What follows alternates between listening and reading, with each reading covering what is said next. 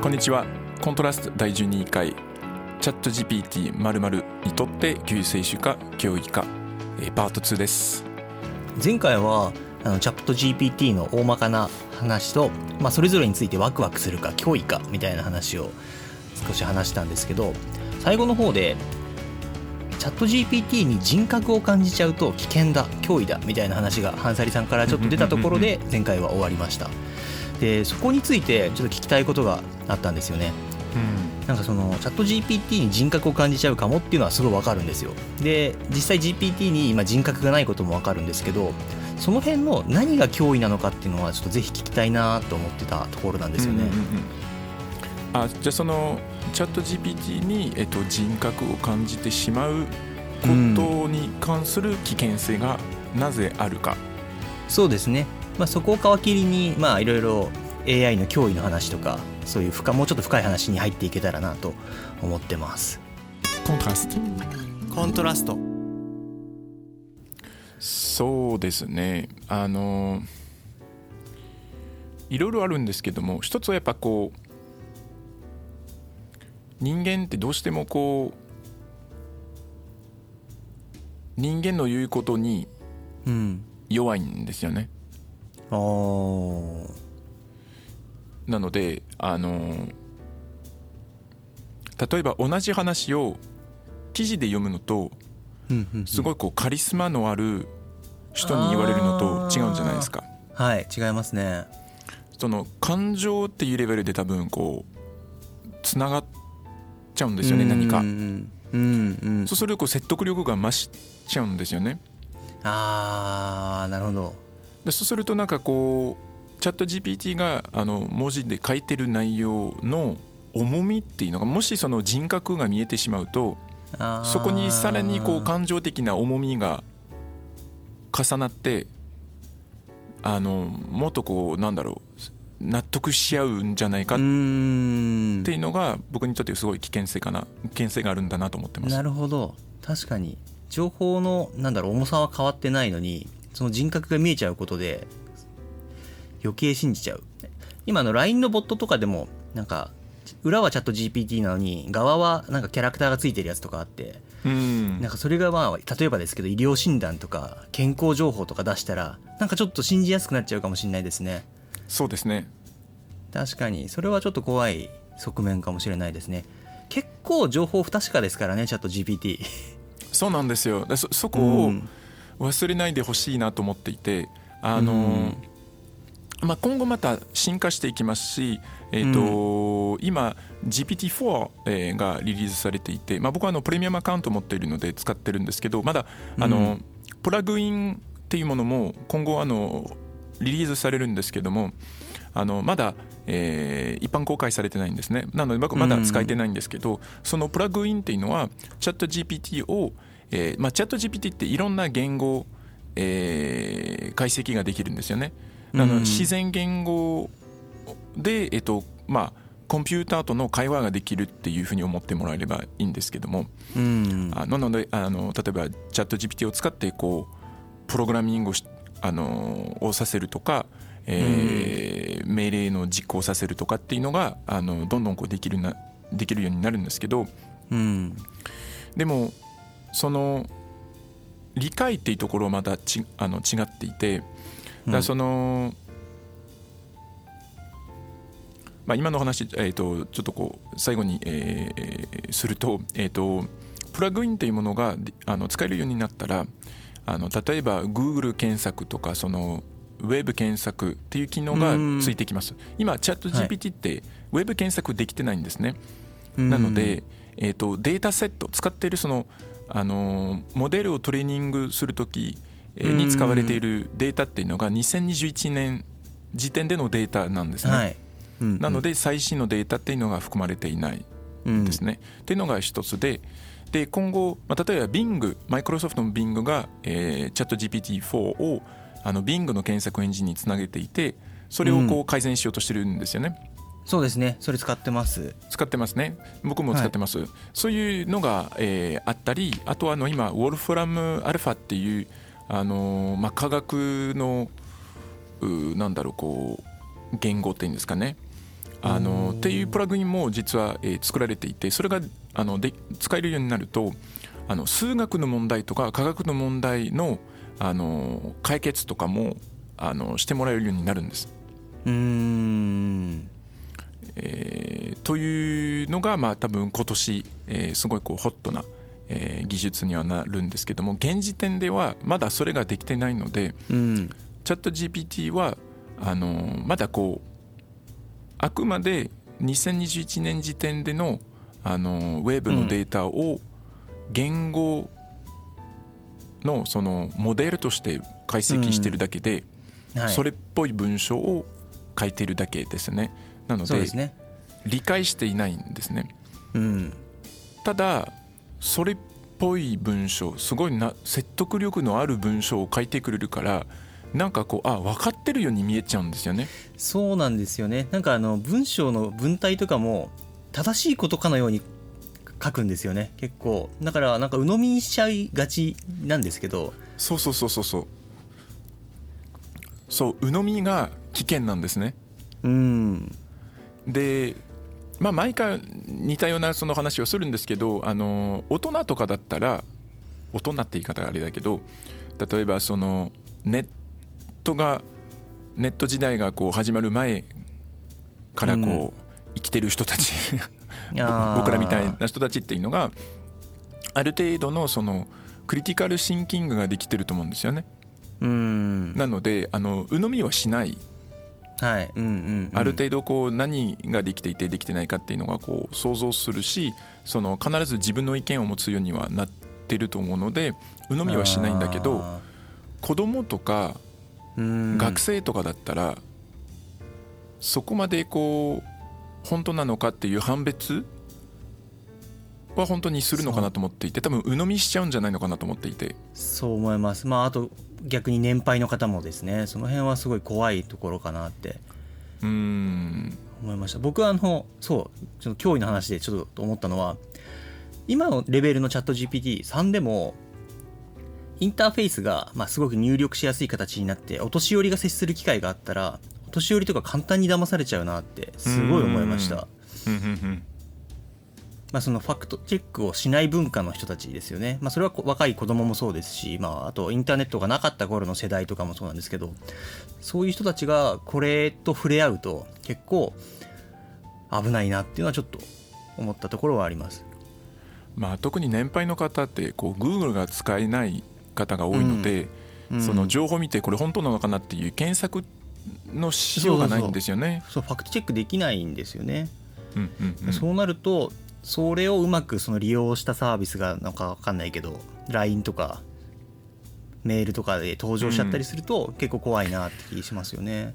まあ、あとは今岸さんが言ってたあのファクトチェックですよね。そのまあファクトチェックができないっていうのが、まあ、それはまあある程度は仕方がないと思うんですけどうん。ファクトチェックができたとしてもしないっていうのが一つの問題でおそらくうんうん。ファクトファクトチェックをしようと思わない人が多いそこに危険性があるのとうん。2つもっと怖いところで言うと、はい。ファクトチェックをしようと思っても別の情報を探した時に例えば Google で検索しますいろんな記事が出ました、読んでてその記事の書き方がチャット GPT が出してくれた文章よりは説得力があるかどうかなんですよね。うんうんうんうん。まあ結局真実とは何かみたいな話になっちゃいますよね。そうなんですよ。でそこがすごく難しくてあのじゃあ科学者たちを信じるべきなのかうんうんうん。とか、うん。あのもうニヒリズムになっちゃうんですよね。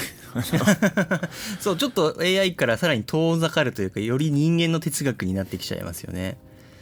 なんか突き詰めていくと。うん。そうそんな気がしますね。AI ジェネリティブ AI でもしかしたらニヒリズムが生まれてしまう。ニヒリズムというかその、まあ、ニヒリズムもすでにあるんですけどそのニヒリズムのあの活性化につながるんじゃないのかなって今思いましたね。そうですね。それは結構思います。もうなんか自分が AI を触ってる時にもめちゃめちゃ思いますもん。なんかもううん。何が真実かってもうよく分からなくなってくるなっていうのはそうですねすごい思うんですよね。で例えばもう今までって真実と真実じゃないものって、まあ、真実って割と大多数派が支えてるものだったと思うんですよね。うんみんなが真実だって言ってるから真実みたいなところがあったと思うんですよ。まあ、実際は違いますけどでも社会における真実って大体そうじゃないですか。はいみんなが地球が平らだって真実だと思ってれば実際その社会ではそれが真実になっちゃうのでそうですよねそうなんですよ。でだから今まではそういう人間の集合知識というかで真実が定義できてたんですけど AI ができてくると記事とか情報が無限に AI によって作られてくるから真はい実が多数派がなんだろう人人間に依存しなくなっちゃうんですよね。そうですね。そう地球が平らだっていう記事が無限に生成されて世の中に無限に散らばってくるとみんな地球が平らだって信じ始めちゃうかも。そうですね。極端な例をするとね、そうですそうですそうなんいですよ。う意味でなんかうん。真実何が真実かっていう時代が来るなっていうのはちょっと思ってました。そうですね。で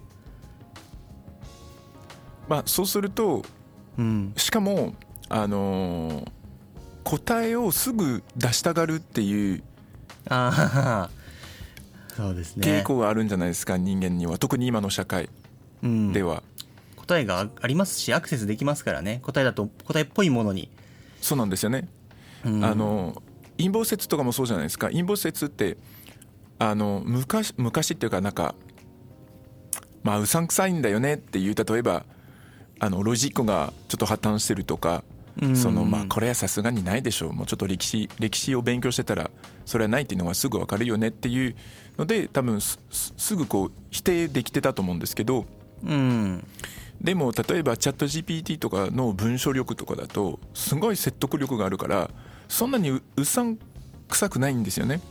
そうですね。そうなんですよ。でしかもそれがうさんくさいかどうかというか、まあ、怪しいかどうか調べようとして検索した先にもチャット GPT で作られた記事があるかもしれないですからね。そうなんですよ。その記事を書いてる人たちってみんなチャット GPT を使ってたりはするので。うん。で、まあ、もちろん彼らがファクトチェックをしてるっていうのをこう信じるしかないんですけど、まあ、それを願うしかないんですけど、あのーでも僕はそこが多分将来的にそうなるんじゃないのかなと思っていて要するにあのコンテンツを、まあ、チャット GPT にコンテンツを書かせる。それをうん。ネットに、えー記載していく。そうするとそれが、えっと、モデルをトレーニングするためのデータセットの一部になるわけですよね。うんうんうんでそういうこう、まあ、無限ループじゃないんですけど少しずつこう、あの統一していくんじゃないのかなと思っていてしかもあの人ってこう多分記事を読まなくなっていくと思うんですよね。チャット GPT に記事をまとめてもらって要点だけをうん。出してもらうと、そうすると多分で SEO とか検索エンジンの最適化とかあるんじゃないですか。うん。そうすると多分どういうことになっていくかっていうとチャット GPT があの主役あのそのサンマリを書きやすい記事が一番こうなんだろう活用されるようになってで多分チャット GPT のそのあのサマリしされやすい文章の書き方に どんどんこうなっていくんじゃないのかなと思っていてもう最終的に人間が読まないうんうん。別の言語にはならないと思うんですけどすごいこう文書の統一になっていくんじゃないのかなと思っていて。ああなるほど。確かに。それはなっていくと思います。まあ言語が形が変わるかどうかは分かんないですけど結局世の中っていうのがチャット GPT を中心チャット GPT というかその AI を中心に回っていくから情報発信も記事を作ることよりはチャット GPT を教育することにコストを割いた方が良くなっていく時代は来ますよね。ん。みんな AI を調教してで調教された AI から情報を取ってって言ってコミュニケーションの中心にその AI が入ってくるんだろうなって思います。そうですね。まあうん。今ちょっとこう話を聞いて思ったんですけどあのコミュニケーションってコストじゃないですか。うん。実際に。あのそうですね要するにこう要点があってそれを伝えたいだけなのにうんそのうん。言語を使うとかあの例を使うとかアナロギーを使うとかっていうのがコストなんですよねそれを考えることって。うん。でも例えば AI を使うことで自分が本当に伝えたいことのまず言語化ができてあの、うん。いろんな手段を使ってこう伝えることができればそのコミュニケーションコストが下がるので、まあ、ある意味もうしゃべ喋らなくなるんじゃないのかなと今 ちょっと思ったんですけど。本当の先はそうなりますよね。電脳化された世界ってあのみんなの意識が溶け合った世界っていうのは俗にそういうことを指してるのかなって。うん。思うんですよね、あなんか今ガンダムのニュータイプもう話さなくてもこう共感ができる。確かに。ちょうど彗星の魔女今やってるガンダムでそういう話になっていくのかなみたいな感じでしたからね。うん。まあでもまあ実際広角機動隊もそうですけどまあそういう世界にちょっと近づくと思うんですよ、まあ、ちょっと話戻すと僕今もう実際検索ってほとんどやってなくてまあ新しい記事の検索はしますけどウィキを調べるようなことは全部もうちゃあの AI に聞いてます。ああなるほど。でも検索って必要なくなっていくんですよね。それこそ GPT-4 が出たら検索っていらなくなるんで。ってなるとやっぱりみんな SEO じゃないけど SEO に代わる AI を調教する世界が来るんじゃないのかなって気はしますよね。うん。ちなみにその検索するときってあの OpenAI.com のチャット GPT ですか？それとも Bing の両方やってます。両方やってて一旦まず簡単な Bing を常に使ってて、Bing でいまいちだなと思ったらあのチャット GPT の方に 移動してます。あの Bing のいいところっていうのはあのあれですねリンクがリンクを貼ってくれるんですよね。そう。ですね。そこはすごくいいなと思っていてあのちゃんとこう三三引用というか押してくれるから、うんうん。その情報どこから来てるかあのであとはせあの信憑性のある、えーまあ、情報先なのかっていうのが、うん。あのまあそういう意味ではこう教えてくれるというかっていうのがすごくいいなとは思ったんですけど特にリサーチとかで使う時ってやっぱこう、うん。自分がこう主張してる内容っていうのは本当にあの引用があるのかうん。それともこう自己主張なのかっていうのがあるのでそういう意味では Bing はいいなと思ってるんですけどでもなんか精度で言うと、ま、なんかチャその OpenAI のチャット GPT-4 の方がやっぱ精度が高い精度精度っていうかなんかやっぱ人間っぽい文章を書いてるんですよ。間っぽいそうですね。あとなんかその正しい正しいというか聞きたいことの答えが見つからなかった時ビーイングは手お手上げをしちゃうんですけどチャット GPT の方はそれっぽい答えを見つけて出してくれるんですよね。合ってるかどうかは分かんないけど一旦答えを出してくれるんですよね。まあ結構ニュアンスのある言い方にはしてますけどね。なんかこうまあこういう解釈もありますみたいな。なのでただえー、とメリットもデメリットもあるので、みたいな感じでこうちょっとこうあの抑え気味というかあの そうそうなんですね。英語だとそうなんですね。まあコミュニケーションの内容ですかね。僕結構断言されちゃって結構違うこと書いてるなって思いました。なんかあの、な歴史のこととか調べると全然違うことを何年に起きた事件ですってバンって書いたりして いや断これもめっちゃ間違っとるやんってめっちゃ思うんですよね。そこ怖いあちなみに使ってるバージョンって3ですか？あ僕は3ですね。いやーえっ、とね4がすごいんですよ。ですよね。だから UFO を触りたいなとは思ってるんですけど。うん、うん。お金払ってください。そ うですね。まあしかも大して高くないですからね。20ドルですよ。あのね。2500円、全然安いですよねあのもちろんそのいや2500円高いって思う人もちろんいると思うしその使わないんだったら高いと思いますよ。でもめっちゃ使ってるのであの2500円の価値はもう全然あ あります。全然あると思います。全然あると思ってるんですけど使ってないのは3で結構満足しちゃってるからっていうのもあるんですけど。なるほど。なるほど。でも世界が変わるんだったら4にしようかなっていう感じですかね。そうですね。あじゃあもうあの使い方の話とかもあのしたいですね。そうするとあうのん。どう活用してるかとか。そうですね。じゃあそれはあの次回は話したいですね。そうしましょう。来週話続きます。ホストのハンサリ・ギヨームと岸智秀でした。それではさようなら